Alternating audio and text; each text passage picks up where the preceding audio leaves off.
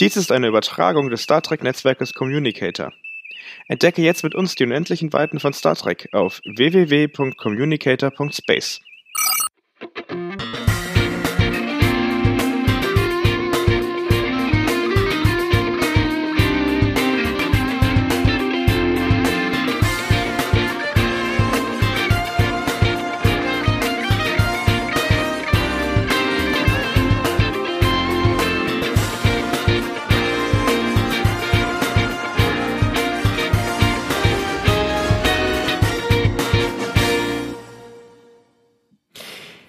Hallo und herzlich willkommen zu dieser Episode 10 vorne. Mein Name ist Yannick und auch heute bin ich nicht alleine hier. Ich habe nämlich den Tilo zu Gast.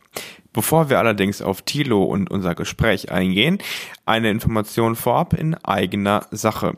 Auf communicator.space könnt ihr an der Hörerbefragung für 2021 teilnehmen. Diese Befragung ist relativ wichtig, denn es geht um die Neugestaltung der Website und unserer Podcasts. In Zukunft, das kann ich hier schon mal sagen, werden wir nämlich deutlich mehr mit dem Trackzone Network zusammenarbeiten. Noch dieses Jahr ist eine Verschmelzung vom Trackzone Network und vom Communicator geplant. Also geht auf die Webseite communicator.space und stimmt ab, so wie ihr euch die größte deutsche Star Trek Online News Plattform wünscht. Heute habe ich hier im 10 vorne den Tilo zu Gast. Tilo ist nicht nur Star Trek, sondern auch Star Wars Fan. Es wird also ein sehr spannendes Gespräch, das kann ich schon mal sagen. Außerdem, das macht so spannend, ist Tilo auch noch Podcast-Kollege.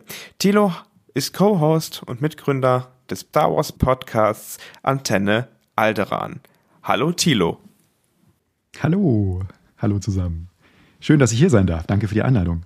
Ja, freut uns natürlich auch sehr gerne, dass du gekommen bist. Wir haben das Intro deines Podcasts auch schon bei uns im Trickbarometer gehört. Mhm. Und zwar genau in der Episode, als wir am liebsten eigentlich das Finale von Mandalorian gehört hätten, geschaut hätten und nicht äh, Star Trek. Ähm, aber egal, darüber reden wir bestimmt später noch. Ähm, die obligatorische Frage zu Beginn. Eigentlich komisch dir die zu stellen, aber bist du eigentlich eher Star Wars oder Star Trek Fan? Ähm, da schlagen zwei Herzen in meiner Brust. Ich äh, mag beides total gerne. Und zwar liegt es daran, dass ich als Kind, also so im Alter von wahrscheinlich fünf oder sechs, habe ich meine ersten äh, TOS, also Original Series Folgen im ZDF damals noch gesehen. Ähm, das gehört für mich so mit zu einer der schönsten Erinnerungen meiner Kindheit, wo ich äh, ne, am Sonntagabend irgendwie mit der Familie nach dem Kaffee trinken dann äh, die, die gerade eben angesagte Folge äh, geguckt habe. Damals noch brutal gekürzt teilweise, ne, auf diese 45 Minuten, die das immer haben musste.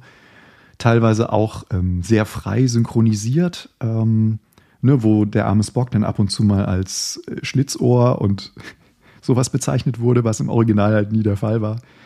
Ähm, und natürlich viele, viele Folgen, die ich erst äh, viele Jahre später sehen konnte, weil das ZDF eben damals nicht die kompletten Staffeln gekauft hatte, sondern äh, immer nur so ein paar Episoden. Und ähm, da musste man dann halt bis, ich glaube, 89 oder sowas warten, bis die bei Sat 1 dann mal liefen, eben teilweise auch mit einer anderen Synchronisation, ne, tieferen Stimmen, weil die Synchronschauspieler natürlich gealtert waren in der Zwischenzeit aber zumindest dann eben auch ungeschnitten. Und ähm, von daher war Star Trek für mich auch immer äh, ein graduelles Wiederentdecken, dass ich je nach Zeit äh, oder Lebensalter dann auch immer mal wieder so ein bisschen aus dem Blickwinkel verloren habe und dann wieder für mich entdecken konnte. Mhm.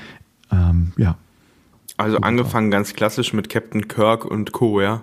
Absolut, ja. Also ich erinnere mich auch noch an die, die ersten äh, Kinofilme, die ich damals im Fernsehen gesehen habe, ne? also diesen äh, Star Trek The Motion Picture, wo irgendwie alle Leute immer meinten, boah, der ist so langsam vom Pacing und. Aber dir hat es super gefallen. Ja, ich fand es so schön. Also ich, ich finde diesen fast zehnminütigen Track von Jerry Goldsmith, The Enterprise, mhm. Mhm. wo das erste Mal sozusagen auf der großen Leinwand in, fast ist schon wie einer, einer schwärmenden Liebeserklärung das mhm. Raumschiff umflogen wird und Kirk also wirklich Tränen in den Augen hat ne? Wenn er da langsam aber sicher sich mit, mit seinem Shuttle der Enterprise nähert. das war für mich irgendwie so ein Aha-Moment, weil da kam für mich so die Liebe zum Kino, zur, äh, zur Filmmusik und eben zu einem meiner, meiner Lieblingsfranchises perfekt zusammen. Mhm. Deswegen. Das, das machen die relativ häufig in den Originalfilmen, dass sie ich, also mit den Raumschiffen spielen, auch für den Zuschauer.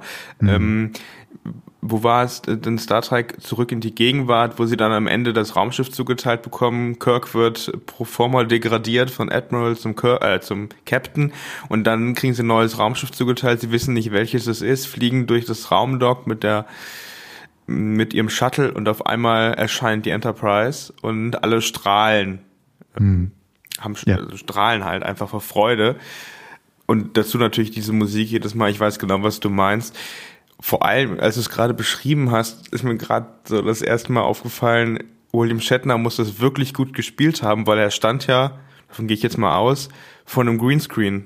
Also er hat die Enterprise ja nicht wirklich gesehen in diesem Shuttle. Absolut, ja.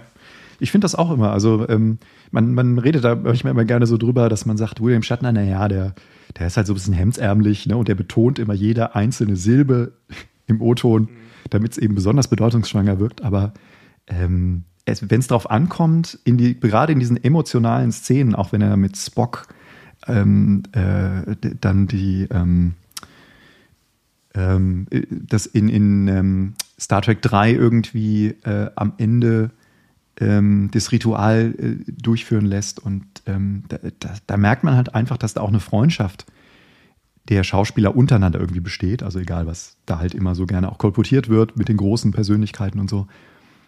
Aber ähm, das ist halt so ein, so ein Moment, wo du merkst, okay, ähm, das ist eine tolle schauspielerische Leistung. Ja. Auch immer wieder. Und das, das ist natürlich auch ein Unterschied zu der Original Series, also dem, ne, der, was so 66 bis 69 halt äh, gespielt wurde. Da kann man ihm das durchaus auch vorwerfen, dass er noch nicht der reife Superschauspieler war. Ähm, da muss man dann auch ab und zu mal schmunzeln und äh, so, das ist dann, aber wie gesagt, das war halt der Ursprung der, der, der Legende sozusagen. Ne? Übrigens, Fun Fact am Rande. Ich glaube, der einzige Moment, die einzige Produktion in Star Trek, in der Kirk nicht mh, gleichzeitig auch mit Spock zu sehen war, ist in Star Trek Treffen der Generation. Mhm. Da sind ja nur Scotty und Chekhov dabei. Stimmt. Ähm, Pille und McCoy und Spock haben kurz vorher abgesagt. Das heißt, das ist so der einzige Moment, in der der nicht dabei ist. Ja, ist mir auch aufgefallen bei der TNG-Crew, was du gerade gesagt hast. Bei Treffen der Generation ist die das erste Mal, wo ja die TNG-Crew auf der Filmleinwand erscheint. Und direkt, da wird ja auch Worf befördert äh, auf der Enterprise, also auf dem Segelschiff. Aber ja. da habe ich auch schon das Gefühl, die Crew ist dann auf der Filmleinwand schon irgendwie, ich will jetzt nicht sagen professioneller, aber es sieht irgendwie alles, es kommt irgendwie etwas erhabener rüber als im, noch in der Fernsehserie. Ja. Na gut, das macht natürlich, äh, also meinst du jetzt die Original oder die, die TNG-Crew? Ja, ich wollte das gerade, was du äh, ne, hast, aus, äh, was ja, du gerade erarbeitet hast aus der Original Series, sehe ich genauso auch in der TNG-Crew, also ich sehe es in beiden. Ja. Ja, das, ähm, ich weiß jetzt gar nicht, ich glaube, die waren noch in der sechsten Staffel damals, oder? Die TNG Die haben gerade abgedreht, ne? Zehn Tage, zehn Tage nach der letzten Folge TNG wurde der Film gedreht. Okay. Na gut, dann merkst du das natürlich auch. Also ähm, man muss ja auch mal sagen, die hatten ja ein unfassbares Drehkontingent, glaube ich. Die waren ja dann irgendwie immer so acht Monate am Stück, jede Woche, fünf oder sechs Tage die Woche am Set. Mhm. Ähm, und nicht, nicht umsonst haben sie halt gegenseitig auch mal Streiche gespielt. Und es gibt da halt ganz wunderbare Anekdoten, die man hören kann, wenn man ähm, William Frakes oder Brent Spiner irgendwie mal auf einer FedCon oder sowas gehört hat. Ähm, und äh, ich erinnere mich da auch noch sehr, sehr. Du meinst Jonathan Frakes, oder? Jonathan Frakes, genau. Ich, ich habe gerade überlegt, was? Äh, erinnere mich da auch noch an die, die FedCon äh, 2012. Ähm, als ich zum ersten Mal halt irgendwie ähm, William Shatner und, und Jonathan Frakes irgendwie in Anführungszeichen für einen kurzen Moment eben zum Foto treffen konnte. Mhm. Und ähm, ja, dann halt irgendwie diesen, ich meine, es ist, es halt schon so Legenden, ne, denen man dann so gegenübersteht und ähm, die ja auch quasi immer noch ähm, Bedeutung haben für, für so viele Menschen und für das Franchise. Und äh, klar, Jonathan Frakes eben jetzt hinter der Kamera hauptsächlich aktiv, äh, eben immer noch auch bei, bei Discovery und Picard. ähm, die das Erbe sozusagen weitertragen von, von, äh, von Serie zu Serie, muss man jetzt fast schon sagen, weil ähm, der Frakes ja auch vorher schon aktiv war als, als Regisseur. Und äh, ja, deswegen war ich natürlich auch, ne, als Picard irgendwie Anfang diesen Jahres äh, rauskam oder letzten Jahres 2020, ähm, das war natürlich schon ein toller Moment, eben auch die TNG-Crew nochmal zu sehen nach all diesen Jahren, wo die Serie schon abgedreht war. Ne? Und man im, im Traum nicht mehr hätte dran denken können, nochmal Jean-Luc Picard äh, oder Nummer 1 auf dem Screen wiedersehen zu können. Mhm, ja, ja, das ist äh, Nummer 1. Also ähm, äh, Riker meinst du, ja? Ja. Ja, genau. Ja, das war schon schön, das ist, das ist richtig sehr spannende, sehr spannende äh, Erfahrung, denn wir waren ja auch bei Picard vor Ort. Darüber reden wir gleich. Aber ähm, ich hätte jetzt mal fünf Star Trek-Fragen an dich und ich würde dich bitten, dass du die relativ kurz beantwortest. Okay. Ähm, ich versuch's. Ja, genau. Und danach reden wir nämlich auch über Star Wars, weil da sind wir gerade wegen Discovery natürlich auch hoch interessiert dran und Mandalorian. Aber lass uns erstmal anfangen damit. Was ist denn dein Lieblings-Star Trek-Film? Wow. Äh, hm, ich muss wahrscheinlich sagen äh, Star Trek 2. Also der Zorn des Khan, weil der, ähm, ich habe ein Fable für Shakespeare und ich mag die Art, wie äh, Khan quasi so eine Art dunkles Spiegelbild zu Kirk darstellt. Ich mag diese, diese Dynamik, die dann daraus entsteht, dass sie beide sozusagen Söhne haben und ähm, die Dramatik, die da daraus erwächst. Ähm, ja, die Musik ist auch wieder klasse, aber am Ende des Tages ähm, atmet, diese, atmet dieser Film auch den Aufbruch in eine neue äh, Phase damals für Star Trek. Ähm, äh, also eine Art Frische wieder auf die, auf die Leinwand zu bringen mit diesen äh, Legacy-Charakteren, will ich sie jetzt mal nennen. Ähm, und trotzdem die ursprünglichen Werte nicht zu äh, negieren. Äh, und dann bist du auch ein neuer, äh, ein Fan von den neuen Star Trek-Filmen, wo es ja auch eine mit äh, Khan wieder gibt? Leider gar nicht.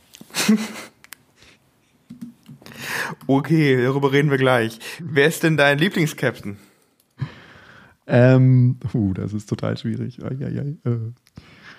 Ich muss mich entscheiden. Ne? Ich kann nicht sagen, es gibt zwei erste Plätze, oder? Nee, nee, es gibt einen. Okay. Ja, dann ist es Kirk. Das ist Kirk. Wieso? Weil ich durch die Erfahrung mit der Serie PK einfach glaube, dass, ähm, dass Patrick Stewart nicht wirklich verstanden hat, worum es mit der Figur geht. Hm. Über Star Trek PK reden wir gleich. Wir haben ja viele Themen, die wir abklappern müssen. Du kennst aber bestimmt diese Star Trek-Episoden, wo man auf einem Holodeck gefangen ist, oder? Dann, ja. Aus irgendwelchen Gründen klappt der Transporter nicht und so weiter. Mit wem wärst du gerne mal auf dem Holodeck gefangen? Mit welchem Star Trek-Charakter? Mit Data. Mit Data. Absolut.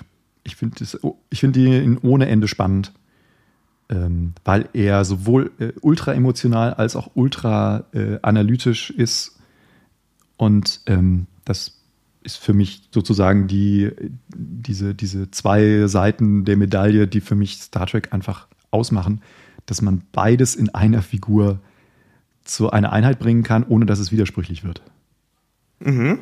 Data ist ein, ja, schreibe ich mir auch mal auf, reden wir auch drüber. Bester Chefingenieur für dich, wer war das? Äh, Scotty auf jeden Fall. Also wir sehen schon, wir sind hier sehr stark in der Originalserie verblieben. Äh, wieso Scotty? Wegen dem schottischen Akzent, nein. Äh, weil er das Unmögliche immer möglich gemacht hat, in weniger Zeit als ja, ja. ursprünglich. Wir wissen auch wieso, oder? Ja, wieso genau. hat er das geschafft? Ja, weil er immer ein Drittel mehr veranschlagt hat oder das Doppelte oder so. Genau, um dann besser zu sein. Genau. So, und jetzt äh, hast du gesagt, du warst schon auf der, auf der FedCon auch. Mm, aber du warst ja mit Sicherheit auch schon auf mehr Conventions. Was ist denn mhm. deine Lieblingsconvention? Uh, das ist jetzt aber schwierig. Ähm, Unabhängig von Star Trek. Also ich muss sagen, nee, da, da muss ich ähm, meine Lieblings. Ma, äh, äh auch zeitlich irgendwie oder? Wie meinst du das? Ja, also was halt die Convention ist, auf die du entweder am liebsten gehst oder an die du am, am besten zurückdenkst. Okay. Ähm, dann muss ich tatsächlich sagen, die, äh, die Star Wars Celebration, die in Essen war, in mhm. äh, 2013 war das, glaube ich. Ähm, weil die einfach, die war noch vor dem Kauf durch Disney oder das war halt kurz vorher finalisiert worden. Ähm, äh, sie war in, in, in Deutschland, das ist immer noch was anderes, als wenn das in den USA ist. Da ist halt alles immer komplett überlaufen und zwar um einen Faktor drei oder vier mal so viele Besucher wie in Deutschland damals waren. Und ähm, man hatte es halt leichter an sowohl an die Schauspieler so ein bisschen persönlicher ranzukommen, als auch in die einzelnen Panels. Ähm, das ist immer noch ein anderer Level als, als bei der FedCon beispielsweise in, in früher in Düsseldorf oder eben jetzt in Bonn. Ähm, da äh, ist in den USA halt immer die Hölle los. Also da musste, wie gesagt, eben teilweise morgens um 5 Uhr aufstehen, damit du um 9 Uhr in die Convention Hall reinkommst, mhm. damit du noch eine Chance hast, vielleicht im zweiten oder dritten ähm, Overflow Room, so nennt sich das dann, ähm, überhaupt äh, an einem Panel teilnehmen zu können. Dann bist du nicht mehr im Live-Room, sondern in einem, wo das simultan übertragen wird. Krass, okay. Ähm, weil die, die, die ganz verrückten Leute, die haben sich natürlich schon am Vorabend angestellt. Also so läuft das da. Das kennt man hier in Deutschland irgendwie gar nicht. Ja, klingt Von aber daher, schon spannend. Das klingt einem richtigen Abenteuer, um ehrlich zu sein. Ist es auch. Also wie gesagt, ich habe wahnsinnig viele Leute kennengelernt ähm, durch dieses Bein in den Bauch stehen, wenn man halt stundenlang darauf wartet, irgendwo reinzukommen und ähm, man steht halt wirklich von diesen acht oder neun Stunden, die so eine Convention tagsüber geöffnet hat, steht man halt in den USA teilweise eben dann doch sechs Stunden, sieben Stunden in irgendwelchen Schlangen. Und dann trifft man halt Leute aus aller Welt und man kommt mit denen ins Gespräch ähm, und man, man tauscht sich aus und viele Leute kommen auch nur dahin, um andere Menschen oder andere Fans irgendwie kennenzulernen. Die kommen nicht dahin wegen des Merchandising oder weil sie ein Autogramm wollen oder irgendwie sowas, sondern die kommen dahin, weil sie halt die soziale Interaktion mit den Fans mögen. Und ähm, so habe ich eben auch beispielsweise einige Podcaster irgendwie äh, in Orlando oder in Anaheim oder in Chicago kennengelernt, die ich ansonsten äh, wahrscheinlich nie getroffen hätte. Einfach nur so, weil man halt irgendwo steht und dann quatscht man und dann sagt man, ja, und so, wie sieht das denn aus? Was machst du denn beruflich? Ne? Und dann kommt man halt irgendwie so ins, ins Gerede und dann erfährt man halt, okay, ja, ich habe irgendwie einen Podcast und dann sagt, ach, das ist ja cool, ich habe auch einen Podcast und dann, ja. Weil in den USA ist das ja alles noch ein bisschen verbreiteter als bei uns. Also da hat halt wirklich jeder fast schon jeder, jeder zweite Haushalt einen eigenen Podcast. Nein, wenn aber. Du äh, Podca wenn du keinen Podcast hast, bist du kein guter Mensch oder was so ungefähr. So, so, ungefähr, genau. Ja, aber dann lass uns doch mal ganz kurz an der Ecke bleiben. Ich habe ja zu Beginn gesagt, du hast bist auch als Podcaster aktiv. Antenne Alderan nennt mhm. sich euer Podcast. Hm, es geht, es ist offensichtlich ein Star Wars Podcast. Ähm, wie bist du dazu gekommen oder wie seid ihr dazu gekommen? Also im, im Fahrwasser von Episode 7 2015 haben der Timo Müller und Stefan Tietze, ähm, die haben den Podcast Antenne Alderan gegründet ähm, und haben erstmal so ein bisschen Freestyling gemacht. Das heißt, die haben sich immer so Begriffe genommen, sowas wie Lichtschwerter oder die Macht oder eben äh, irgendwelche anderen Dinge und haben dann daraus äh, so eine Art, ja, es war teilweise schon ein bisschen mehr Comedy-lastig gemacht. Ähm, und ähm, ich habe die beiden per Zufall auf dem Weg zu einer Convention am Flughafen kennengelernt. Und zwar trug der Stefan ein, ein Star Wars T-Shirt. Ich kann nicht mehr genau sagen, was da drauf war. Und wir standen halt zu dritt in so einer Abfertigungshalle und haben auf einen Bus gewartet, der uns in, zum Anschlussflug ähm, nach äh, Orlando fliegen sollte. Mhm. Und ähm, dann habe ich halt einfach irgendwo, ähm, weil ich ein bisschen älter war als die zwei, habe ich den Mut irgendwann dann aufgebracht und die einfach angequatscht, so nach dem Motto, ihr fliegt doch bestimmt auch zur Star Wars Celebration.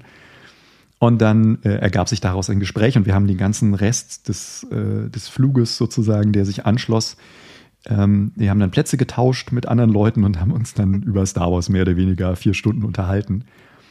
Und ähm, haben uns dann wieder und wieder halt morgens äh, oder auch mittags ab und zu mal zwischen den Panels getroffen. Und ähm, weil ich schon ein bisschen mehr Erfahrung auf Conventions hatte als die beiden, für die war das nämlich die erste große Convention, konnte ich denen halt irgendwie auch so ein paar Tipps geben, ne, die Do's und Don'ts.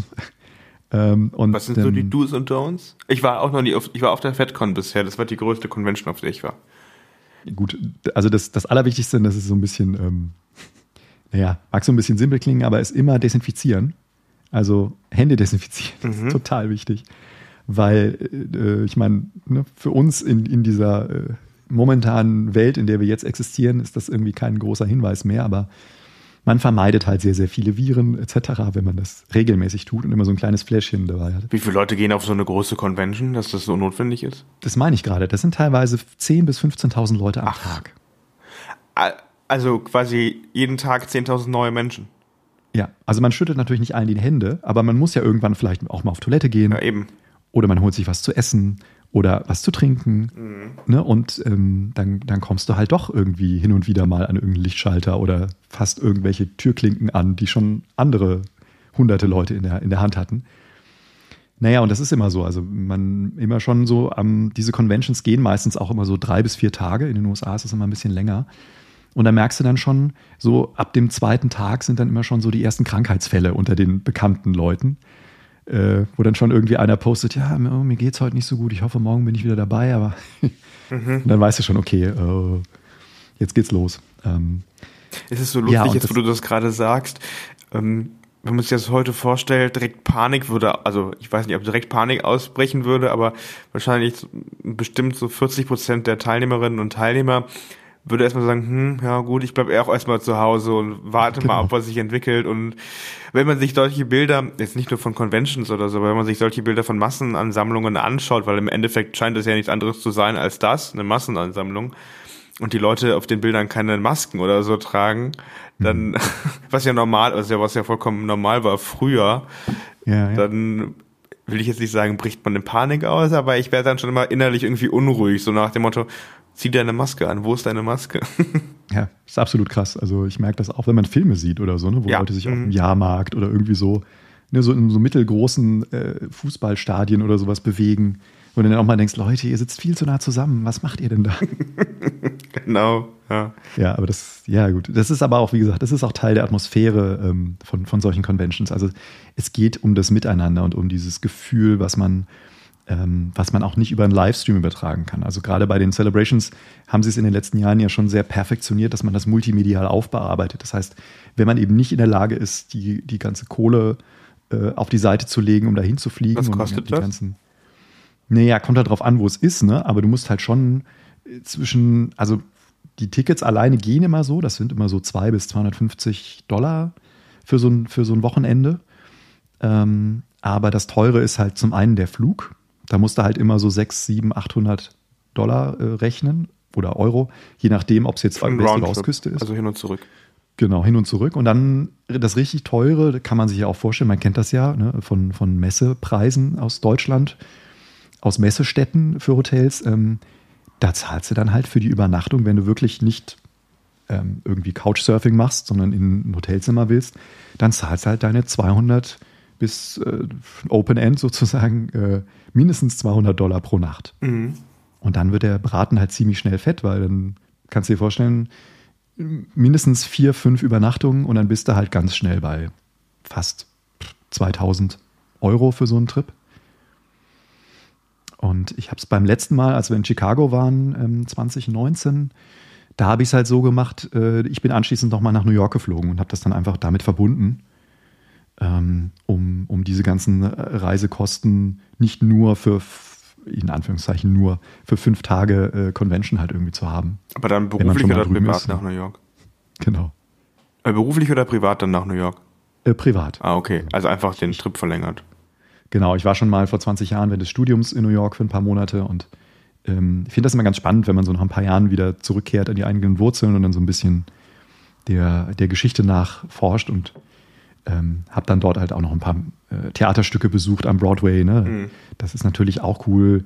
Ähm, da war dann halt Adam Driver, also Kylo Ren, der Schauspieler, der Kylo Ren spielt, äh, an einem Broadway-Play. Ähm, das musste ich mir natürlich angucken. Und ähm, ja, Brian Cranston, allen bekannt aus Breaking Bad. Mhm. Ähm, der hat auch, äh, der hat Network gespielt, also ist auch ein, basierend auf einem Film aus den 70ern ähm, ganz fantastisch, äh, fantastischer Schauspieler und das, die wollte ich halt auch mal live sehen, weil das ist halt immer was anderes, wenn du, wenn du solche charismatischen Schauspieler eben auch mal live auf der Bühne siehst und die dann eben nicht irgendeinem Drehbuch äh, in Anführungszeichen szenenweise gerecht werden, sondern die spielen dann halt wirklich 90 oder 120 Minuten am Stück ohne Pause, ohne Punkt und Komma, stehen die auf der Bühne und können halt so ihr ganzes Können ausspielen. Das, das ist schon was Cooles und das finde ich auch immer schade, wenn, ähm, wenn halt einer von diesen großen Schauspielern irgendwann dann eben auch wie Nimoy oder sowas dann irgendwann weg ist und man das eben nicht mehr nachholen kann, weil man irgendwie dann doch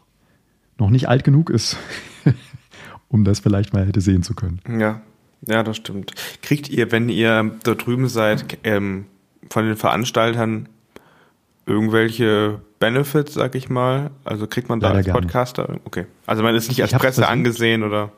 Genau, ich habe das versucht, weil man kann sich natürlich auch da ähm, immer als Presse registrieren lassen. Das Problem ist aber, dass die nur die amerikanischen ähm, Podcaster bevorzugen. Mhm. Also die, ich weiß nicht, ich, ne, das ist schon ziemlich diskriminierend am Ende des Tages. Und frustrierend natürlich auch, aber ähm, ja, wir hatten da gar keine Chance. Also die haben ja sogar, und das finde ich auch ziemlich cool, ne, genauso wie bei der FedCon, es gibt auch mal so eine Podcast-Stage, wo man sich im Vornherein dann anmelden kann. Das ist natürlich ist auch losgelöst von, von diesen Presseanmeldungen oder Akkreditierungen, aber ähm, auch dafür hat es nicht gereicht. Schade, oder gut, aber auf der anderen Seite, wenn du gerade sagst, die USA, da hat ungefähr jeder zweite Haushalt einen Podcast, dann sind die wahrscheinlich mhm. da schon mit überschwemmt mit sowas, oder? Gerade bei Star ja, Wars, bei so einem populären auch, Franchise. Ja.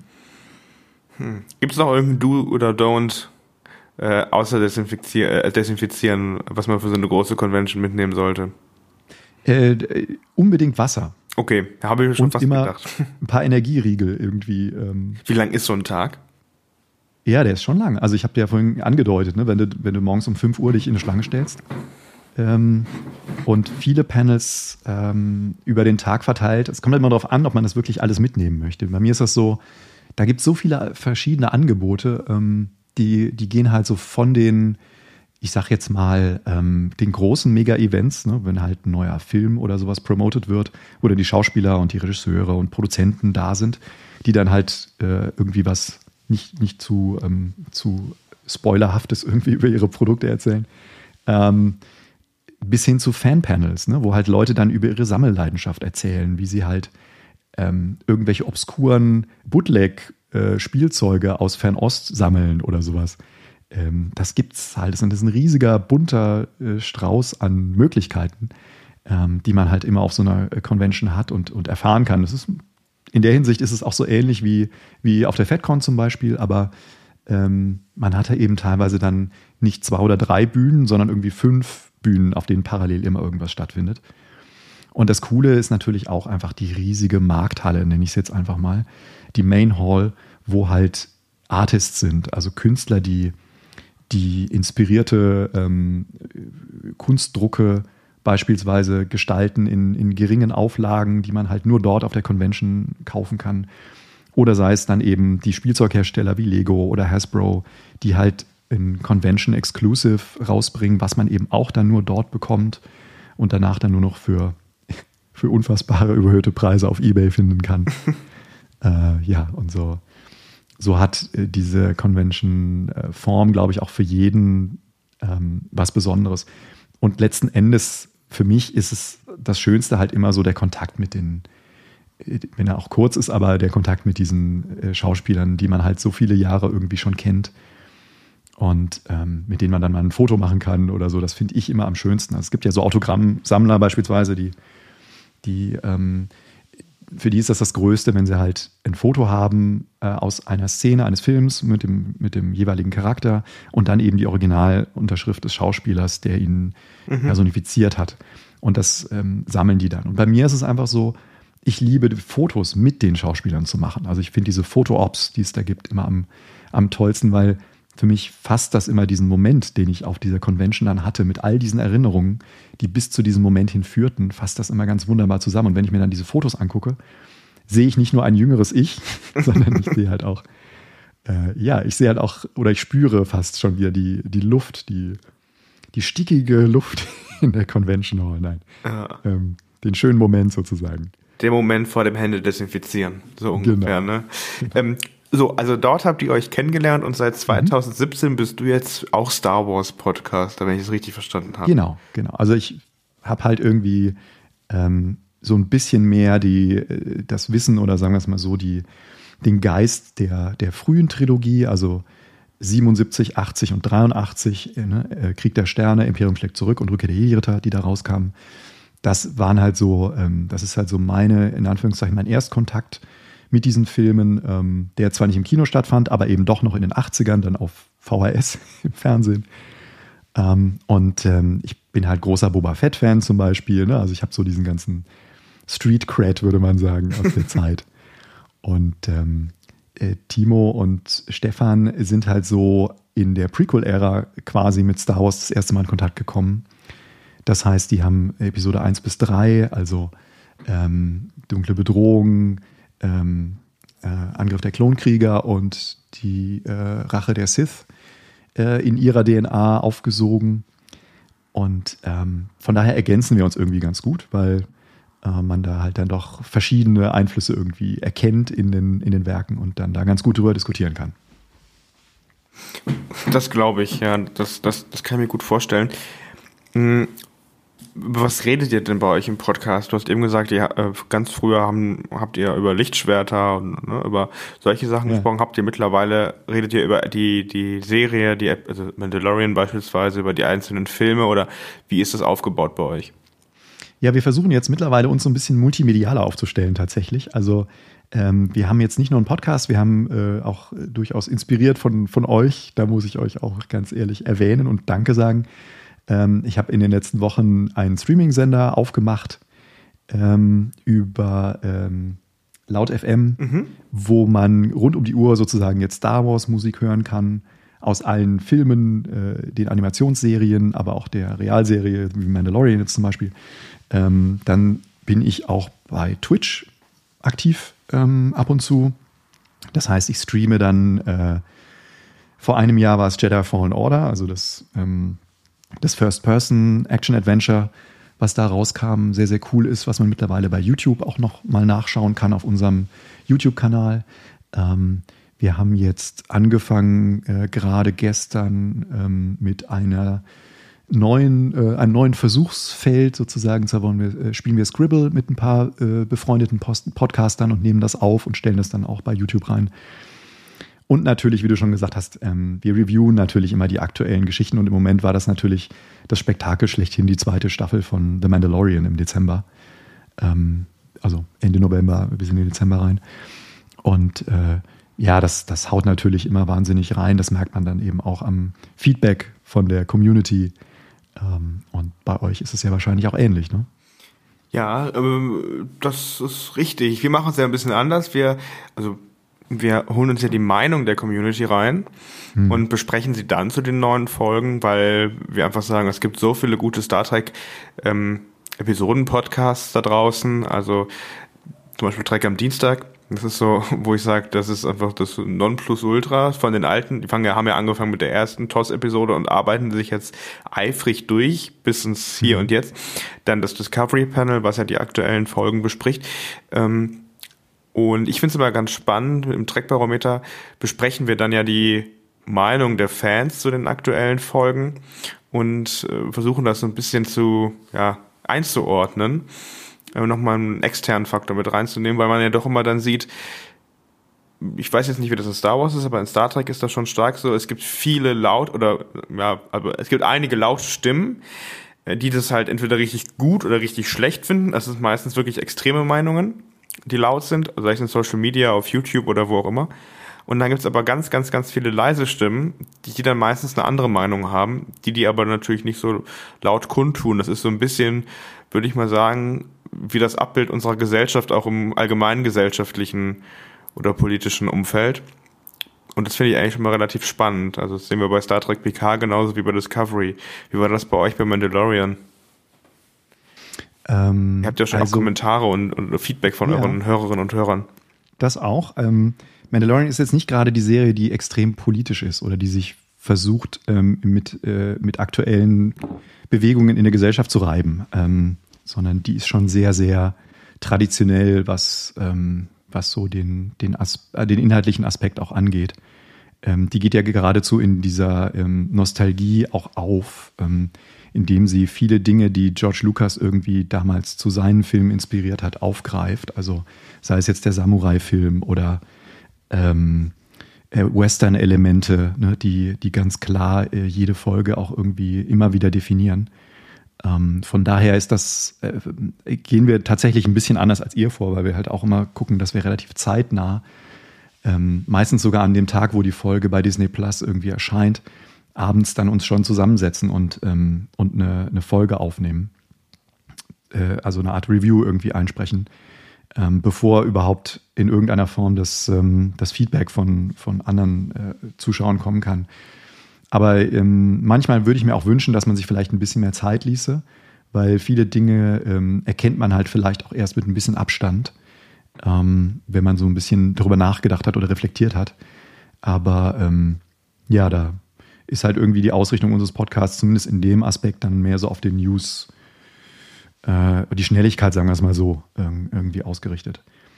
Und ähm, ja, das liegt aber daran, dass, dass wir halt auch im Star Wars Podcasting ähm, doch relativ äh, viele Podcasts mittlerweile auch wieder haben. Also das ist auch dieser, dieser Disney-Akquise von vor ein paar Jahren geschuldet, wo man halt auch merkt, dass ähm, das Interesse von Star Wars irgendwie immer noch da ist in der Gesellschaft. Äh, also auch in Deutschland, wo der Markt natürlich ein bisschen kleiner ist als in den USA, ähm, vielleicht auch als in England, ähm, aber wir gelten halt immer noch so als der drittgrößte weltweite Markt für, für Star Wars. Und das merkt man auch, weil ähm, es eben sehr äh, zahlreiche Podcasts gibt, die mit unterschiedlichen Ansprüchen auch ähm, ihre, ihr Tagwerk sozusagen bestreiten. Mhm. Und das, das mein, meine Frage zielt ja darauf hinaus, bei Star Trek ist es zumindest so, die neuen Serien polarisieren ziemlich stark. Mhm. Ist es bei ja. The Mandalorian genauso?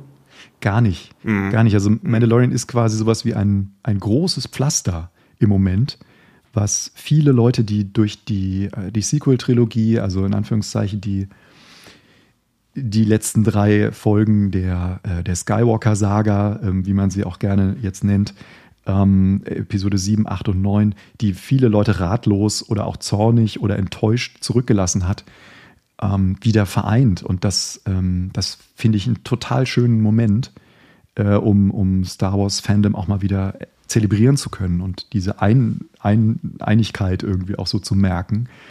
Weil, ähm, also, äh, ich machte auch kein Hehl draus, ne? als am Anfang in der ersten Staffel Baby Yoda irgendwie auf die, äh, auf die kleine Leinwand kam, ähm, war ich auch nicht der größte Fan davon, weil ich halt irgendwie mir von einer Serie, die The Mandalorian sich nannte, etwas anderes erwartet habe. Also ich habe mir schon so ein bisschen mehr Realismus, ein bisschen mehr Härte, Grittiness, ne, irgendwie sowas im Star Wars-Universum erwartet eine etwas erwachsenere Ausrichtung. Aber ähm, ich musste dann halt irgendwann auch in mich gehen und dann reflektieren und dann sagen, okay, am Ende ist es halt eine, eine Serie, die auf dem Disney-Kanal läuft und ähm, der ist halt nicht irgendwie age-restricted auf ne, 18 plus oder sowas, sondern das sollen sich halt auch Familien angucken, beziehungsweise eben ähm, äh, ja auch irgendwie, ich will jetzt nicht sagen jüngere Kinder, aber halt irgendwie äh, so um die 10 oder so, 8 bis 10, ähm, ohne dass sie halt äh, tagelang danach Albträume haben.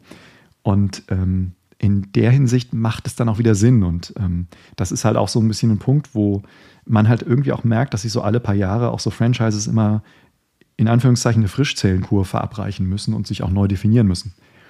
Und gerade im, im, in diesen letzten Jahren, wo diese neuen Kinofilme rauskamen für Star Wars, da war es halt so, dass der erste, also Episode 7, das Erwachen der Macht, der war halt sehr, sehr konservativ. Der war eigentlich so wie eine Art Remake von dem ursprünglichen Krieg der Sterne aus den 70ern in vielerlei Hinsicht. Ähm, da hat also J.J. Abrams, der ja auch seine Spuren bei Star Trek hinterlassen hat, sich sehr gerne ähm, bedient an, äh, an, an, diesen, an diesem Film. Aber er hat eben nicht das gemacht, was Mandalorian gemacht hat. Denn Mandalorian hat sich sozusagen an den Vorbildern, die George Lucas damals inspiriert haben, äh, beeinflussen lassen. Und bei J.J. Abrams, und das ist mir eben auch bei seinen Star Trek-Filmen damals schon aufgefallen, der hat sich halt nur von dem Franchise beeinflussen lassen. Und ähm, naja, das ist, führt halt nicht immer zum Erfolg, sage ich mal vorsichtig. Ich meine, J.J. Abrams hat doch auch mal auf, öffentlich und ganz offen gesagt, er würde eigentlich lieber viel lieber Star Wars machen als Star Trek. Das stimmt, ja. Das war natürlich auch ein Schlag ins Gesicht für dieses Absolut. Franchise. Ja, absolut. Also unabhängig davon, ob man jetzt irgendwie Star Trek-Fan, Star Wars-Fan ist oder beides oder ob sich diese, es gibt ja tatsächlich dann auch diese Streitigkeiten, was ist das bessere Franchise, aber ich glaube, das, darauf muss man gar nicht abzielen, allgemein, wenn man irgendwie eine Marke hat und man sagt, ja, aber eigentlich wäre ich lieber bei der anderen Marke, ich mache das hier mhm. so nach dem Motto, ich muss halt Geld verdienen, also, ne, ja. kommt halt nicht gut an. Oder ich will was Gutes in meiner Vita stehen haben. Ja, genau. Damit es vielleicht dann doch mal klappt, so nach ja. dem Motto. Ja, das, äh, genau, das, das hat, das hat damals, habe ich auch gedacht, ne, das tut Star Trek-Fans unheimlich weh, sowas zu hören. Ähm, und ja, ich meine, er hat das halt komplett neu definiert. Also ich meine, ähm, diese, diese alternative Kelvin-Timeline, die er da aufgemacht hat mit seinen Filmen, ähm, das kann man halt irgendwie, und das ist bei mir eben auch so, ich sehe halt auch diese, diese Star Wars-Filme 7, 8 und 9 teilweise eben echt mehr als eine alternative Zeitlinie die ich nicht unbedingt mit den alten Filmen irgendwie in Einklang bringen muss. Äh, von daher habe ich da auch irgendwie meinen, meinen Frieden mitgemacht und bin ja nicht mehr ganz so enttäuscht, wie das vielleicht am Anfang war. Aber ähm, wenn ich halt äh, zum Beispiel in äh, Star Trek Into Darkness, ne, wenn ich, also im zweiten Film, den JJ gemacht hat, ähm, wenn ich halt da sehe, wie, wie salopp er irgendwie die, diese, diese emotionalen Momente aus, äh, aus Star Trek ähm, 3 irgendwie zitiert, nur einfach umdreht. Mhm. Und dann wird halt irgendwie, und dann stirbt halt ähm, äh, Kirk. Und der wird dann aber halt einfach wieder von den Toten auferweckt mit Hilfe eines Serums. Und dann fragt man sich halt irgendwie, pff, darf ich das jetzt überhaupt noch logisch hinterfragen? Weil müssten da nicht eigentlich fast alle im Star Trek-Universum irgendwo unsterblich sein oder äh, weil sie sich ja immer wieder sozusagen ins Leben zurückholen können. Also das ist alles so ganz schwierig gewesen für mich und da, das, ich fand das halt auch unnötig, ähm, das alles so zu verbraten, in, wie er das in, in Into Darkness gemacht hat. Ja, aber dann so, bleiben wir doch mal ganz kurz da, weil du hast ja gesagt, Khan, also Star Trek 2, der Zorn des Khan ist dein Lieblingsfilm und vehement hast du gesagt, die neuen Filme nicht, oder beziehungsweise Star Trek Into Darkness dann nicht. Ähm, mhm. Sind das so die Gründe, warum, also die du gerade aufgezählt hast, ähm, warum für dich das neue Star Trek, also zumindest das, was wir im Kino gesehen haben, die neuen Star Trek-Filme, eigentlich ja zu ignorieren sind, die du auch überhaupt nicht magst? Oder was ist so der ausschlaggebende Punkt? Ja, das ist echt schwierig zu sagen. Also man muss halt die Ästhetik mögen. Ich glaube, das ist ganz, ganz entscheidend. Das ist das eine eben ähm, diese Lensflare äh, Orgie, die, die JJ da abfeiert, ähm, das hat mich von Anfang an gestört, aber das liegt so vielleicht auch ein bisschen an meinem Job. Ähm, ich bin halt auch in dem Bereich äh, tätig, äh, also in der Lehre, was, was audiovisuelle Medien angeht. Und ähm, ich bin halt irgendwie jemand, der in der Hinsicht vielleicht eher etwas zurückhaltender wäre, als so, mhm. so extrem flashy umzugehen mit diesen Dingen. Ähm, aber ja, ähm, ich, äh, es war halt auf der einen Seite war es ähm, was schön, dass man Leonard Nimoy nochmal äh, sehen konnte auf der großen Leinwand. Auf der anderen Seite, ähm, weiß ich nicht, ähm, es, es, war, es war mir dann auch teilweise einfach äh, zwischen dem ersten äh, Star Trek Reboot und dem, dem Into Darkness, da gab es halt auch Szenen, wo du genau gemerkt hast, okay, das ist ja jetzt fast genau wie im Film davor. Da gibt es halt nochmal eine, eine Schlägerei in der Bar und dann ähm, liegt, äh, liegt der gute ähm, Kirk nochmal mit irgendwie einer, äh, einer Außerirdischen im Bett und ähm, er reibt sich dann wieder an seinen Vorgesetzten, wo ich mir auch gefragt habe, ist euch denn wirklich nichts anderes eingefallen? Also ist das irgendwie, kann man, ist Star Trek wirklich so generisch? Ähm, das, das hat mich schon, das hat mich schon irgendwie mitgenommen damals, als ich die im, im Kino gesehen habe. Ja, und ich glaube, bei diesem neuen Film muss man auch so ein bisschen, also das ist meiner Meinung nach immer, das ist nicht nur bei Filmen so, sondern bei den Produktionen allgemein, differenzieren zwischen der Produktionsart. Das haben wir mhm. bei Star Trek Discovery ja auch. Das ist viel zu modern und so weiter. Aber ich bin auch noch der Meinung, wenn die Geschichte wenigstens gut ist. Ja. Also wenn einem die Geschichte glaubhaft verkauft wird und die Charaktere irgendwie konsistent geschrieben sind, dann mhm. kann man darüber hinwegsehen. Natürlich, das muss man schon sagen, ist es schon schön zu sehen, dass in The Mandalorian nicht auf einmal alles top modern irgendwie dargestellt wird, sondern dort auch noch irgendwelche Knöpfe einfach auf der auf der Brücke sind, ja, also auf den Raumschiffbrücken, wo man sich halt fragt, okay, haben die da nicht irgendwie vielleicht schon bessere Displays oder bessere mhm. Eingabemöglichkeiten? Ja. Es hat natürlich auch was und das ist, ist irgendwie detailreich trotzdem und auch schön, das so zu sehen. Aber wenn die Geschichte wenigstens gut ist, kann ich darüber hinwegsehen. Mhm. Ähm, und das ist dann bei dir offensichtlich nicht der Fall in den neuen Star Trek-Filmen. Nee, weil bei mir, für mich gehört, und das, das ist auch äh, halt einfach, das ist auch bei, bei Star Wars genauso. Ich brauche immer eine Geschichte. Also ich brauche eine Charakterentwicklung.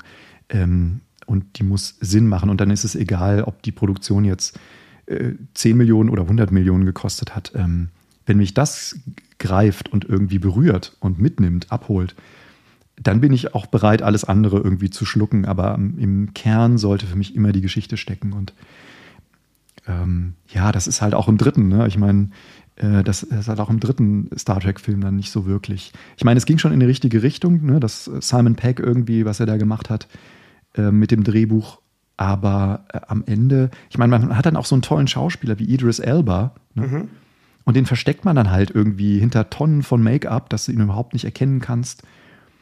Und am Ende des, des ähm, die Beweggründe, die sein Charakter hat, so zu sein, wie er eben ist, die wären dann so in einer 40-sekündigen Monologsequenz zwischen jeweils 20 Minuten Effektgewitter eingebettet, wo du dann irgendwie zu dem Zeitpunkt eigentlich schon aufgegeben hast und irgendwie denkst, okay, bringt es jetzt wirklich nur noch zu Ende? Ich hab genug. Du hast genug.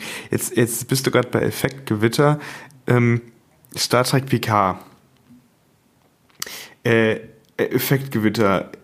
Hast du damit auch dein, dein dasselbe Problem? Du hast eben gesagt, fand ich sehr interessant, dein Lieblingskapitän ist Kirk und nicht Picard und es ging dir gar nicht wirklich um den Charakter, sondern eigentlich viel mehr darum, um den Schauspieler, wo du gesagt hast, äh, Patrick Stewart hat scheinbar nicht verstanden, was diese Figur eigentlich soll oder was er mit dieser Figur eigentlich möchte, mit Picard. Ja, ja.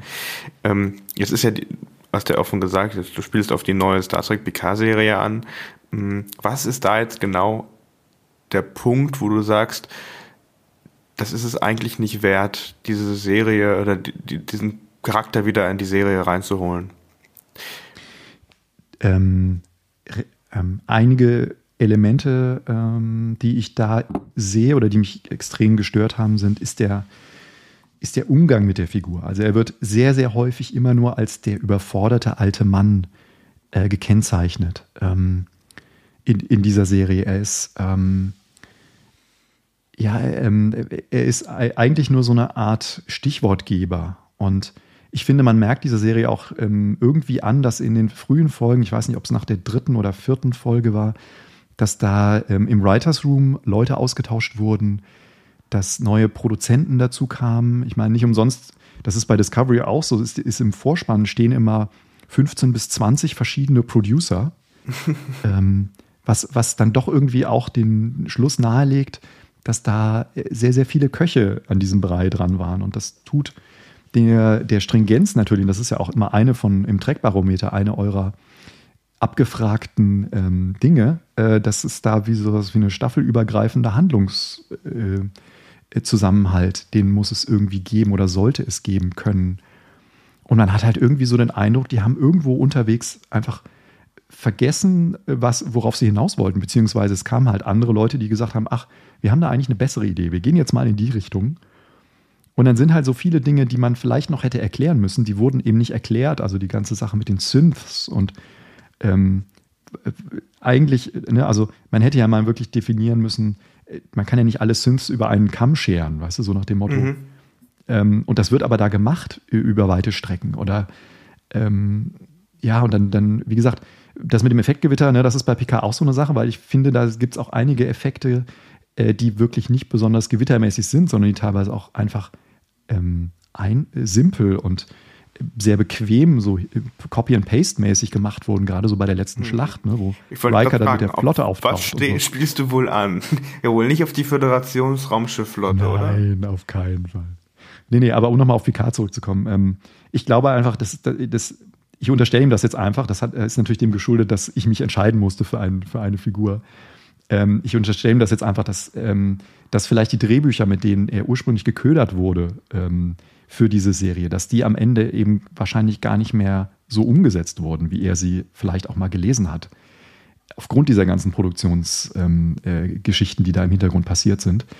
Ähm, aber ähm, ich habe halt auch, ich fand es halt auch total absurd, ihn am Ende sterben zu lassen und dann durch, äh, durch eine synthetische Lebensform zu ersetzen, die dann aber genauso gleich ist wie er. Also das, das hatte überhaupt keinen Sinn, meiner Ansicht nach.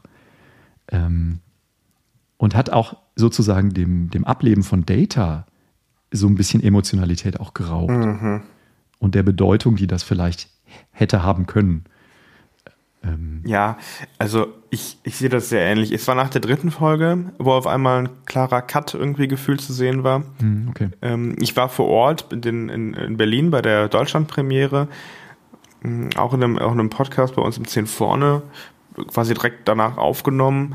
Und es war ein ganz besonderer Moment, diese Serie im Kinosaal zu sehen. Die ist ja nicht fürs Kino produziert, aber trotzdem, wenn man dann halt auf, auf so eine Leinwand schaut und man hat ja ein gigantisch gutes Soundsystem im Kino und dann läuft dann die Star Trek Musik und das ist das erste, erste Mal irgendwie seit Ewigkeiten, dass man wieder, hm, ja, äh, Jean-Luc Picard auf der Kinoleinwand sieht in einer neuen, in einer neuen Produktion, dann ist das schon sehr besonders und die spielen, Star Trek schafft es, was heißt schafft es, macht es sehr häufig, ähm, mit, wie nennt man, wie soll man das sagen, so mit alten Sachen zu spielen, die quasi für die Fans einfach nur drin sind, ja, also sei mhm. es irgendwie so eine Fanservice. Ja, Fanservice, exakt.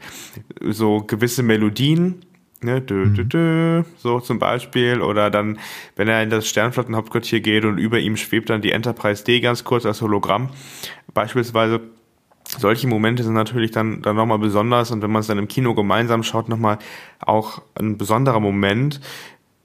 Hatte aber das Gefühl, muss dazu sagen, wir haben das gesehen, diese drei Folgen am Stück, so und danach war Ende. Und dann liefen ja eine Woche später ging es dann auf Amazon Prime, glaube ich, los und dann mhm. musste ich ja erstmal drei Wochen warten, bis ich dann in der vierten Woche die erste für mich neue Episode dann sehen konnte und von dann an war gefühlt alles anders in dieser Serie. Es hat sich ja sehr stark ja, ja. entwickelt. Ja.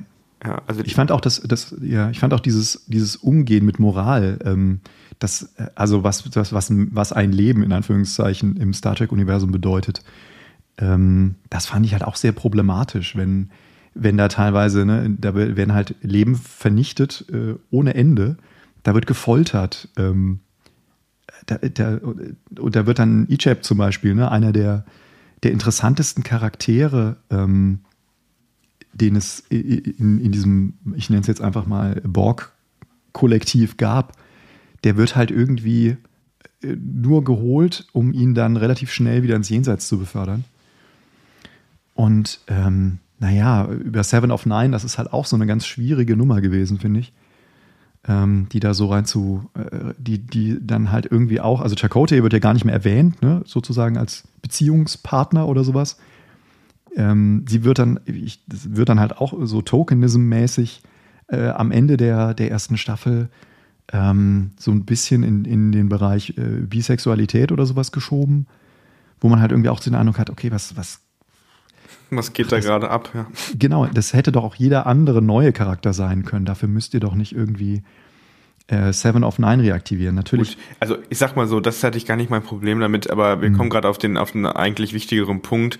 Es gibt für die Charaktere kaum Zeit, sich zu entwickeln on Screen, sondern genau. ähm, es wird uns immer erzählt, also es, es ist nicht unterschwellig. Wir kriegen es immer direkt, ich sage jetzt mal plakativ in die Fresse gehauen, ja. Also wenn irgendwas, irgendwer sich entwickelt hat oder so, dann sehen wir es direkt. So, es gibt bei Star Trek Discovery jetzt ein paar Momente, wo sich die Crew entwickeln kann und, der, und die einzelnen Charaktere, aber an sich sehen wir immer nur das Ergebnis und können es als Zuschauer gar nicht nachvollziehen. Mhm. Ja, das fand ich auch. Also äh, gerade so im, im, Staffelfinale, ich meine, wir werden das jetzt hier nicht in Gänze diskutieren, das ist ja ne, Zeit für, für einen anderen Podcast von euch, aber ähm, diese ganzen, die, die, also Teile von der Brückencrew, ähm, von denen hat man irgendwie in diesen drei Staffeln noch fast überhaupt nichts mitbekommen. Discovery also, meinst du jetzt, ja, genau. Ja. Genau, von Discovery. Also die laufen halt immer mit, ne, und so. Äh, also wie sie heißen, Rise und Bryce. Naja, es gibt ja noch mehr. Detmar, ja. Ich bin, das ist immer. Ja, obwohl Detmar kommt ja ab und zu schon mal vor, ne? Aber. Linus, Linus, Linus, mein Linus, Lieblingscharakter, genau. ja. Der, der ist auch nicht mehr aufgetaucht, ne? Nö, der, der hat sich weggebeamt wahrscheinlich, man weiß es herumbeamt, nicht. genau. genau. Sehr cool. Äh, das ist übrigens ja. auch ganz kurz Fun Fact am Rande. Das ist übrigens auch immer schwierig in der Podcast-Aufnahme, weil ich mache ja nicht hauptberuflich Star Trek oder wir machen das ja nicht hauptberuflich, das zu besprechen. Und dann sitzt man da immer und so, weißt du eigentlich noch, wie der heißt? Ich weiß gar nicht mehr, wie der heißt von der Brücke. Dann macht man immer Pause, dann sucht irgendwer das raus. Manchmal, manchmal sind wir, also sagen wir so ganz ehrlich, kein, also die meisten Menschen wissen nicht, wie er heißt oder wie, wie, die, wie der Charakter heißt. Wir lassen es einfach drin, um, also der Aufnahme drin und schneiden es nicht raus, um zu verdeutlichen, auch was wir für Probleme damit haben. Weil ja Burnham, klar, Tilly, Saru, die kennst du, danach wird es schon schwierig. Mhm. Und das ist halt auch das, vielleicht ist das eben auch dem, den Jahrzehnten geschuldet, in denen die anderen Serien entstanden sind, aber dass es halt immer mal wieder eine Folge gab, die sich nur um einen von diesen Brückencrew-Charakteren drehte. Das ähm, gab es ja eigentlich bis, bis Enterprise. Ne? Also das war eigentlich immer Standard. Und ähm, das ist halt, ja, das hat man irgendwie aufgegeben hat man so ein bisschen den Eindruck. Also Tilly und äh, Burnham sind halt irgendwie immer so im Zentrum sehr gerne. Saru hat ja auch seine eigenen Folgen, ne? Auf Kaminar ja. beispielsweise. Saru halt. Saru, oder? Genau. Ja. Mhm. ja, ja, klar. Der ist ja auch ähm, jetzt im Staffelfinale extrem wichtig unter den, den Folgen, die davor waren. Ähm, ich fand es auch schön, Doug Jones mal tatsächlich ohne Make-up zu sehen. Mhm. Ähm, einfach weil er auch so, so ein ganz tolles Gesicht hat. Also diese ausdrucksstarken Augenbrauen mit den Augen und diesem Blick ähm, das ist schon toll, was, was der leistet. Und das äh, fand ich wirklich gut, ähm, ihn eben auch mal ohne Make-up sehen zu dürfen. Ähm, aber ja, und ähm, wie gesagt, äh, dieses Staffelfinale, ne, das bringt halt auch äh, wieder diese, diese Frage auf, gibt es halt irgendwie außer Action noch was anderes, was Discovery irgendwie interessant erzählen kann? Ja, ähm, non-binäre Charaktere. Das meine ich jetzt vollkommen ernst. Ähm, mhm. war, war mir vorher gar kein Begriff. Ja, das ist binär und non-binär. Also klar, ja. aus der Computerprogrammierung, ne, Binärcodes und so, ne, sowas, aber das für, für Geschlechter halt zu sehen, es hat mich schon damit konfrontiert und wir hatten in einem Podcast auch darüber gesprochen mit einer Person, die non-binär ist. Ähm, mhm. und ich habe also auch ganz in Anführungszeichen dumme und blöde Fragen gestellt, weil man, weil ich damit einfach noch nie konfrontiert worden bin. Äh, das schon, aber es ist irgendwie, das ist jetzt vielleicht auch nur meine Meinung, das wirkt auch nicht wirklich organisch gewachsen, sondern es ist dann irgendwie auf einmal, einmal ist es dann in Star Trek drin hm. und dann ist der, sind die Charaktere da drin und dann auf einmal ist es halt so. Ähm, was jetzt auch nicht allzu schlimm ist. Ich finde tatsächlich den Teil noch relativ gut gelöst bei Discovery. Ja.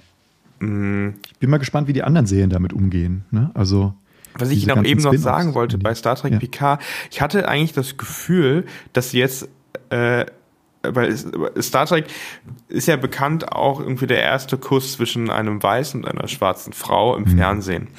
Ja. Ähm, so und quasi diese Funktion wieder einzunehmen als eine Produktion, als eine Serie, als ein Franchise, das gesellschaftlich gefühlt immer zwei Schritte vorausgeht oder mindestens zumindest auf der gleichen äh, ja, Wellenlänge sich befindet wie die liberalsten ähm, Punkte in einer Gesellschaft. Ne? Also nicht, irg nicht irgendwie sagt, okay, Homosexualität ist unnatürlich, damit wollen wir nichts zu tun haben, sondern das immer direkt mit aufgreift und Vorreiter sein möchte im gesellschaftlichen mhm. Entwicklungsteil. Und da hatte ich das Gefühl, Star Trek Picard hat irgendwie, hm, okay, wir müssen das irgendwie auch machen. Gut, dann sind die beiden halt bisexuell, dann haben wir das irgendwie gelöst, das Problem. So, das haben sie jetzt in Star Trek Discovery in der dritten Folge deutlich besser, deutlich besser Auf jeden Fall. Ja, ja, klar, muss man, muss man sagen. Aber vielleicht um zu Star Trek Picard noch was zu sagen, weil das war ein interessanter, interessantes Finding, was wir bei uns hatten. Ähm, man kann das noch so groß kritisieren, was ich auch gemacht habe, was, was wir gerade auch wieder machen. Dennoch, ich habe gerade nochmal nachgeschaut, die erste Staffel fanden die Leute, die bei uns im Trackbarometer mitgemacht haben, das waren immerhin 1000 Leute ungefähr, plus minus, ähm, sehr gut. Also ähm, man sieht irgendwelche Schwachstellen, aber gleichzeitig sind die Leute doch mit dieser neuen Serie sehr zufrieden und die Schwachstellen werden dort auch gesehen. Also die Schwachstellen wie die Föderationsflotte beispielsweise. Die Schwachstellen, mhm. dass einige Handlungsstränge geöffnet werden und gar nicht mehr gar nicht mehr erklärt werden am Ende, obwohl die bei Discovery deutlich stärker sind, meiner Meinung nach, als bei Picard. Die Schwachstelle ja, bei Picard beispielsweise, dass er seine romulanischen ähm, romulanischen Bodyguards da hat, die aber gar nicht mitnimmt auf eine Mission und sich eine neue Crew genau. sucht. Also genau. warum? Ja, oder das, das, das Ruffy hat ja irgendwie einen Sohn, ne? Mhm. Stimmt, die, ja. Die, den sie da irgendwie trifft und der ist gerade Vater geworden und so und will aber nichts mit ihr zu tun haben. Ja, vielleicht wird das ja in der nächsten Staffel nochmal aufgegriffen, ne? aber ähm, auch die, dieser äh, Story-Thread, der, der hängt ja dann einfach irgendwie nur noch so in der Luft rum und naja, da hat man, da hat man eben wirklich auch den Eindruck, das war ja relativ früh in der Season, da fehlt irgendwie was. Der das fehlt, vergessen. Der, ja, genau. Dann irgendwie das Nummer eins, der, der Hund irgendwie am Anfang dabei war und mhm. dann irgendwann gar nicht mehr. Okay, genau. geschenkt. Ähm, aber äh, da gibt's viele Punkte. Wieso tatsächlich wurde Ichep gefoltert oder dann so brachial? Was hat das zur Story beigetragen? Irgendwie. Ja das hat mir halt auch ein bisschen, also sorry, wenn, wenn wir jetzt hier so in dieses Bashing so reinfallen. Nee, ich will, geh, mach ruhig weiter, geh rein. Hau doch Fand auf. ich halt auch, ähm, das hat mir auch wirklich in der Seele wehgetan, weil ich glaube, die, diese Episode hat auch Jonathan Frakes Regie geführt, ähm, wo diese Folterszene am Anfang ist. Ähm, und das habe ich, das hat mich halt echt so runtergezogen wo ich gedacht habe, was geht denn hier gerade ab? Ich meine, äh, klar, es ist sehr überraschend in Anführungszeichen, aber mit Überraschungen haben wir bei Star Wars ja auch so unsere Erfahrungen, wo halt dann teilweise nur um die, die Erwartungshaltung ähm, zu, äh, also nicht zu erfüllen, sondern was komplett anderes zu präsentieren, dieser Game of Thrones äh, Virus sozusagen, den es da gibt, ähm, das dann halt irgendwie so brachial ähm, in Star Trek auch reindrücken zu müssen. Ähm, das fand ich halt irgendwie, das hat mich extrem abgeturnt. Ja, genau, richtig. Aber der, auf der anderen Seite, und das waren so ungefähr, also das, was wir rausgefunden haben, sind diese, diese Momente, wenn du Riker und Troy wieder siehst, wenn du Picard mit mhm. Data wieder siehst, sind diese Momente irgendwie so viel wert gewesen, ja, ähm, dass man sich halt gesagt hat, dass, also wenn man mal ehrlich ist, das war zumindest so, ist zumindest mein Eindruck. Wenn man sich Star Trek Picard und Star Trek Discovery beide anschaut, dann kommt Discovery immer noch nicht an Picard ran, einfach weil bei Picard halt einfach Star Trek Schauspieler Größen mitspielen. Das muss man einfach sagen. Also, ja, das stimmt. Genau, es gibt diese großen emotionalen Wiedersehensmomente mit Troy und Riker. Ähm, auch wenn ich bis heute noch nicht verstanden habe, warum er da irgendwie Pizza macht und die Tomaten verbrennen und das irgendwie besonders gut sein soll, aber ja, ähm, ich habe auch genau. nicht verstanden, wieso er ein Kommando eines Raumschiffs übernimmt und das gleich, also automatisch das Flaggschiff ist. So, also ja, ja. das wäre so, wie wenn irgendwer zu Picard gekommen wäre, damals gesagt hat, du, ich muss mal ganz kurz wen retten. Ja, ja, mach ruhig, mach ruhig. Nimm mein Schiff. Na gut, es hätte aber auch sein können. Ich meine, das ist ja in Star Trek schon häufiger mal, dass man irgendwie so einen Gefallen einfordern kann von, von irgendjemandem Vorgesetzten, irgendeinem ja. Admiral oder sowas. Ne? Aber ich weiß absolut, was du meinst. Ja, es ist halt schon ein bisschen merkwürdig und dass sie, ja, naja, von den, von den lustigen Orchideen, diesen Weltraumorchideen, die den Planeten verteidigen, wollen wir gar nicht erst anfangen. Genau, das sind alles so wirklich so, so Sachen, wo man sich einfach nur fragt, was hat sich da überhaupt irgendwer Gedanken gemacht oder sich selber was ausgedacht? Wahrscheinlich nicht. Hm, aber ja, wie gesagt, ich glaube, am Ende des Tages geht es viel weniger darum und ich bin mir heute, wenn ich mir alte Produktionen anschaue, auch gar nicht so sicher, ob wir das überhaupt so kritisch alles betrachten sollten, weil genau. es gibt so viele alte Produktionen, wo man sich im Nachhinein, also es ist so mein Moment gestern gewesen, wo ich einfach, also wir nehmen gerade auf, nachdem das Star Trek Discovery Finale durch ist, dritte Staffel, und ich habe das Finale geschaut und ich fand die Musik ziemlich cool. Das ist ja die alte TOS-Musik bei Star Trek Discovery, mhm. dritte Staffel Finale. Und habe ich gesagt, okay, jetzt möchte ich möchte ich einen Star Trek Film schauen, einen alten, und habe dann äh, zurück in die Gegenwart geschaut. Und ich meine, das ist ein Film, wo man Wale aus der Vergangenheit in einem Bird of Prey holt, einmal um die Sonne fliegt und dann auch immer wieder in der Zukunft ist, damit diese Sonde äh, weggeht. Also ungefähr, ja, ihr wisst alle, worüber ich rede, wo man sich damals oder heute auch noch fragen kann, was ist das eigentlich für eine komische Geschichte? Mhm. Aber die ist einfach wirklich gut umgesetzt. Ich meine, das ist einer der beliebtesten Star Trek-Filme und zu Recht meiner Meinung nach. Das stimmt. Und die Agenda ist ja auch da äh, zu erkennen. Ne? Also da geht es halt auch schon um äh, äh, ähm, Umweltschutz, bedrohte Arten zu retten. Also Dinge, die man in den 80ern halt irgendwie schon äh, diskutiert hat. Ne? Wir in Deutschland, wir hatten die, die Grünen-Partei, die da das erste Mal groß auf den Plan trat. Ähm, und äh, es wirkte aber irgendwie organischer oder irgendwie auch ähm, Track-verwandter, nenne ich es jetzt mal so. Ähm, als, als diese, diese Bemühungen, die Alex Kurtzman in den letzten Jahren mit, mit Star Trek irgendwie gemacht hat. Ja.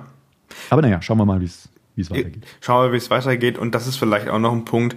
Am Ende des Tages ist das, was du eben gesagt hast, zumindest bei mir auch relativ wichtig. Ist das, ist das überhaupt alles durchdacht, was wir, was wir zu sehen bekommen? Oder wird dann mitten in der Staffel einfach mal was vergessen, was man am Anfang mal erzählt hat und es wird gar nicht mehr aufge, äh, aufge, aufge, wie heißt es, wird gar nicht mehr rausgesucht, um es halt zu Ende zu erzählen. Ja. Ich glaub, das Auf der anderen Seite, wir gucken natürlich auch immer extrem genau hin, ne? als, als Podcaster oder als, äh, als richtige Trekkies oder Star Wars-Nerds, ähm, uns fällt natürlich alles auf. Und äh, wir haben natürlich eine mikroskopische Vergrößerung von all den Fehlern, die da passieren können.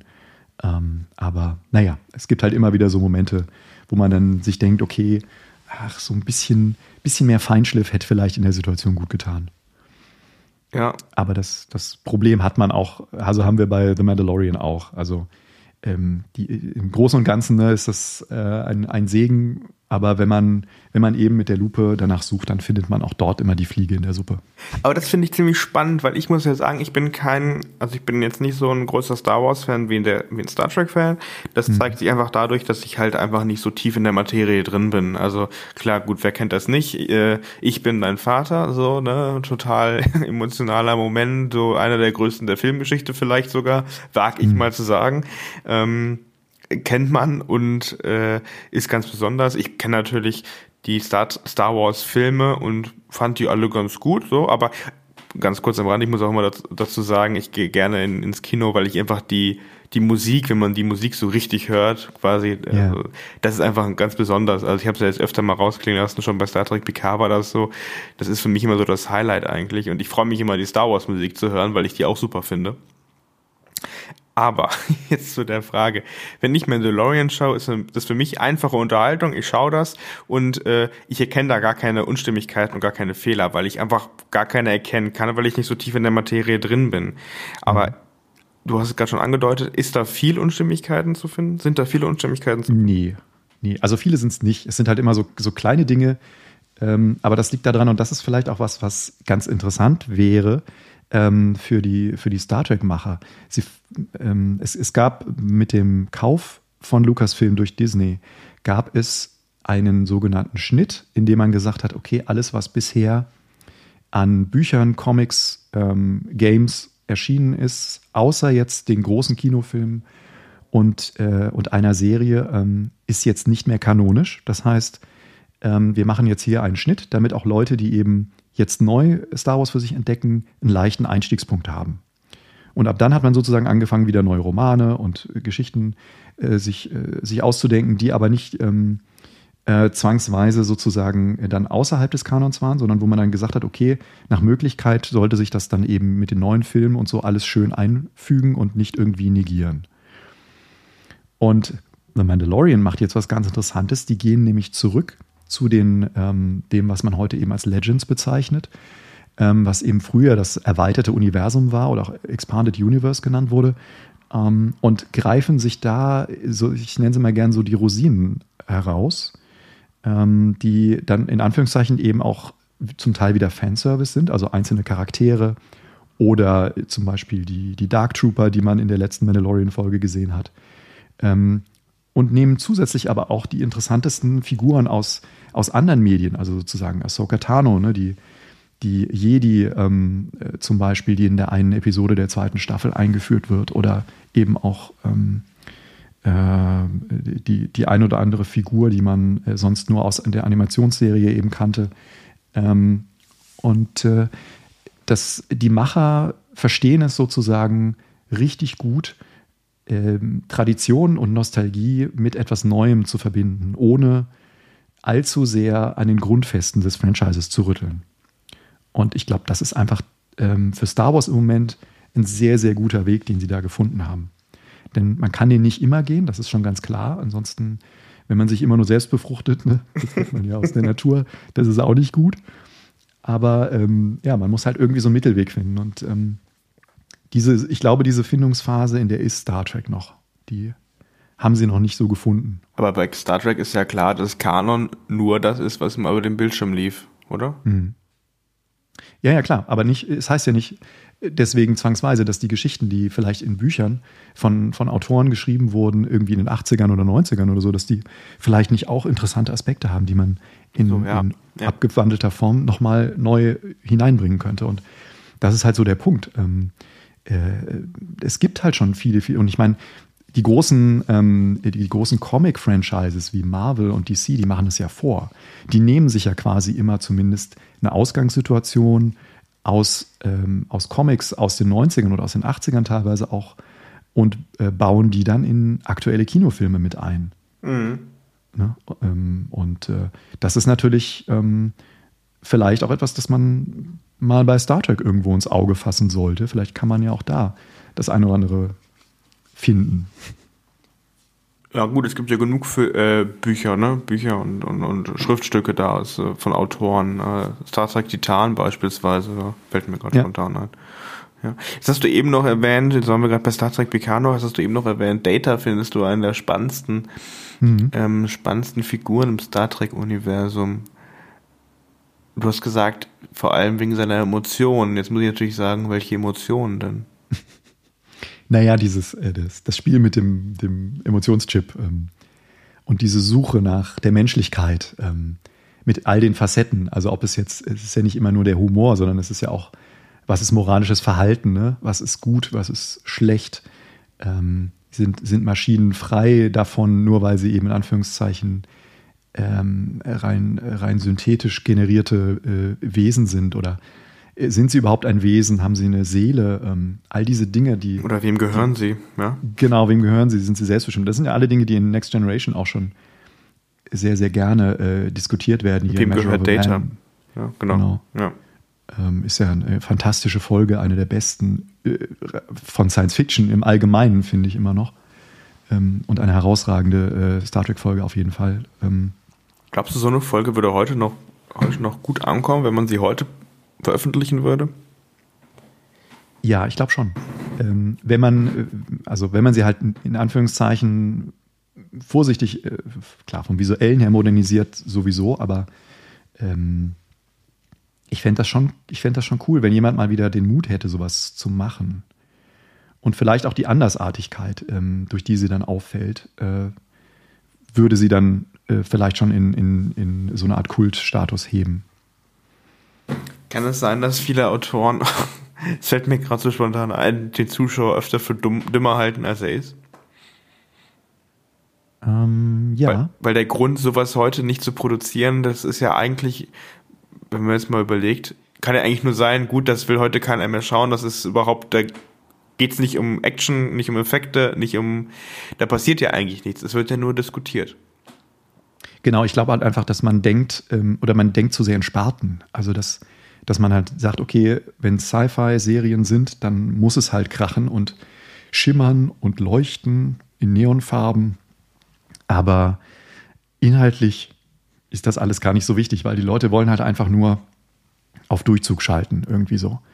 Und ähm, wenn wir dann hier und da so ein, so ein, so ein Bonmot noch reinbringen, was so ein pseudo-emotionaler ähm, Moment ist, ähm, dann reicht das schon für die meisten Leute. Aber es gibt halt viele andere Genres, wo man, wo man auch gerne spielt mit Erzählweisen. Also The Witcher zum Beispiel, ne? das ist jetzt auch, ähm, war ja auch so ein Event äh, Anfang letzten Jahres, ähm, eine Netflix-Serie, die auf einem, auf einem Videospiel basiert. Und die hat inhaltlich, also von der Erzählstruktur, so eine Komplexität, wo, wo teilweise ähm, Events zwei oder dreimal in unterschiedlichen Folgen aus unterschiedlichen Perspektiven nacherzählt werden, ähm, aber ohne den Zuschauer überhaupt einzuführen, sondern man wird halt einfach da reingeschmissen und baut sich das dann sozusagen im Kopf irgendwie zusammen, wo man dann auch merkt, okay, da haben die, die Autoren wirklich auch auf dieses Verständnis des Publikums gehofft, ähm, mit, mit dieser doch sehr teilweise fast schon avantgardistischen Erzählform umgehen zu können. Und ich glaube halt auch einfach, ähm, das geht auch bei Star Trek. Und ähm, wir hatten das ja auch schon bei Next Generation. Es gab ja auch da Folgen. Ne? Ähm, ich weiß jetzt nicht, mir fällt der Name jetzt gerade nicht ein, aber diese eine Folge, ich glaube, da hat auch Jonathan Frakes ähm, Regie geführt, ähm, mit, äh, die sozusagen in der Zeitschleife stattfindet. Ähm, die, die drei oder viermal immer wieder den, denselben Moment, also ein bisschen wie untäglich grüßt das Murmeltier, mhm. erzählt. Ich weiß gar nicht, ähm, ja, ob sie pokern oder was immer sie da spielen. Ähm, aber also solche, solche herausfordernden, in Anführungszeichen, sage ich jetzt mal, inhaltlichen Stunts hat Star Trek schon immer auch wieder gemacht. Ähm, und das, äh, das würde mich freuen, wenn, wenn da mal wieder einer von den Regisseuren oder Autoren so viel Chutzpe hätte, zu sagen, okay, wir machen jetzt mal nicht so eine Filler-Episode, ähm, wo wir dann die Staffel irgendwie strecken müssen, sondern mhm. Wir, wir nehmen jetzt mal was, was vielleicht auch so ein bisschen aus dem Rahmen fällt. Ja, ja, ja, genau. Und äh, also viele erhoffen sich das ja von Strange New Worlds. Ja. Mhm. Ich bin da tatsächlich sehr skeptisch. Nicht, weil ich das nicht hoffe, sondern einfach, weil ich denke, man sollte da wirklich jetzt nicht zu viel reinprojizieren. Am Ende kann es das gar nicht irgendwie alles gerecht werden. Ja, ja. Und am Ende ist man nur enttäuscht. Aber ja, ich sehe das genauso wie du. Und ich finde eigentlich, Star Trek Picard hat eigentlich ganz gut damit begonnen, mit diesem Interview, wo es mhm. ja im Endeffekt so habe ich das damals zumindest wahrgenommen, um Flüchtlinge ging. Ja, und Richtig, das auch genau. relativ nah natürlich. Das war eigentlich so ein Moment, wo ich gedacht habe, okay, die Serie geht genau in die Richtung, in die sie, ähm, in die Star Trek halt gehen sollte, nämlich man nimmt ein Ereignis oder ein, äh, eine Situation aus dem realen Leben. Ja, Flüchtlingskrise hatten wir in Europa oder die Flüchtlingssituation hatten wir in Europa. Man nimmt sie, projiziert sie in Star Trek und versucht sie da zu, zu diskutieren, ohne irgendwie tatsächlich reale Personen ja, mit reinzunehmen aus unserer realen Welt. Und da hatte ich eigentlich das Gefühl, okay, das geht in die richtige Richtung. Und wie gesagt, das hat gut angefangen, ist aber kläglich gescheitert in irgendwelchen keine Ahnung, Weltraumorchideen auf einmal, ja, die, die dann angefangen haben, irgendwelche Arme, irgendwelche Tentakeln aus, einem, aus einer anderen Dimensionen fernzuhalten. So, ne, also war ja nicht so, aber alles total komisch, ja. Das fand ich ein bisschen schade, um ehrlich zu sein. Ja, auf jeden Fall. Und äh, raubte der ganzen Geschichte halt auch die so eine Komplexität, die man die, ne, durchaus eine Ernsthaftigkeit und Komplexität, genau. Ja. Ja. ja. ja, das ist richtig. So, Star, äh, Data, nochmal ganz kurz, um darauf zurückzukommen, die Emotionen. Wir hatten mal einen, einen Szene vorne auch hier, da haben wir darüber diskutiert, äh, Datas Emotionen ist eigentlich genau, diese Emotion finden zu wollen. Also dadurch drückt er das eigentlich schon aus. Hm. Ähm, ist das im Endeffekt tatsächlich, der Weg ist das Ziel? Schönes, schönes Schlusswort fast schon. Äh, ja. ja, es ist genau das. Ich glaube, das wird auch irgendwann mal aufgegriffen ne, in, in Next Generation. Ähm, dass diese, diese Suche nach der Menschlichkeit ihn äh, eben tatsächlich auch menschlicher äh, sein lässt als viele andere Zeitgenossen. Ähm, und äh, ich, ja, auch gerade immer die Interaktion mit Spot, ne, seiner Katze, ja. das ist ja auch immer, auch immer schon so ein Zeichen dafür. Ähm, ja, also ja, ich fand das immer, ich, ich fand es immer ähm, schön sozusagen, vielleicht auch als, als Kind hat mich das auch immer fasziniert, ähm, wie er das gespielt hat. Also, dass Brent Spiner das eben auch als Schauspieler wirklich toll gemacht hat in, in der Next Generation Serie.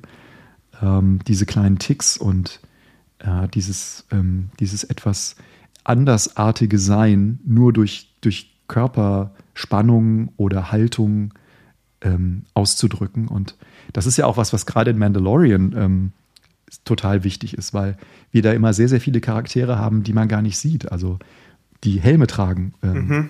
über weite, weite Teile der Serie. Das macht es natürlich dann auch leichter für, für Stunt-Double und sowas. Aber ähm, es ist auf jeden Fall äh, auch so ein Ding, was in, in Star Wars gerade äh, irgendwie ein Thema ist, dass ähm, wie, wie wichtig das ist, dann durch die Körpersprache auch Emotionen ausdrücken zu können. Und ähm, in, in diesen wenigen Folgen, die man in, in Mandalorian auch in der Kürze, in diese Halbstunden ähm, äh, Episodenlänge auch hat, dass man dann merkt, okay, wie, wie, wie wichtig das ist, einzelne Szenen halt so zuzuspitzen, dass man einen emotionalen ähm, Wert darin findet und eine Charakterentwicklung eben auch nachvollziehbar ist, obwohl man das Gesicht zum Beispiel gar nicht sieht, sondern nur die Reaktionen, die eben Grogu oder Baby Yoda ähm, zeigt.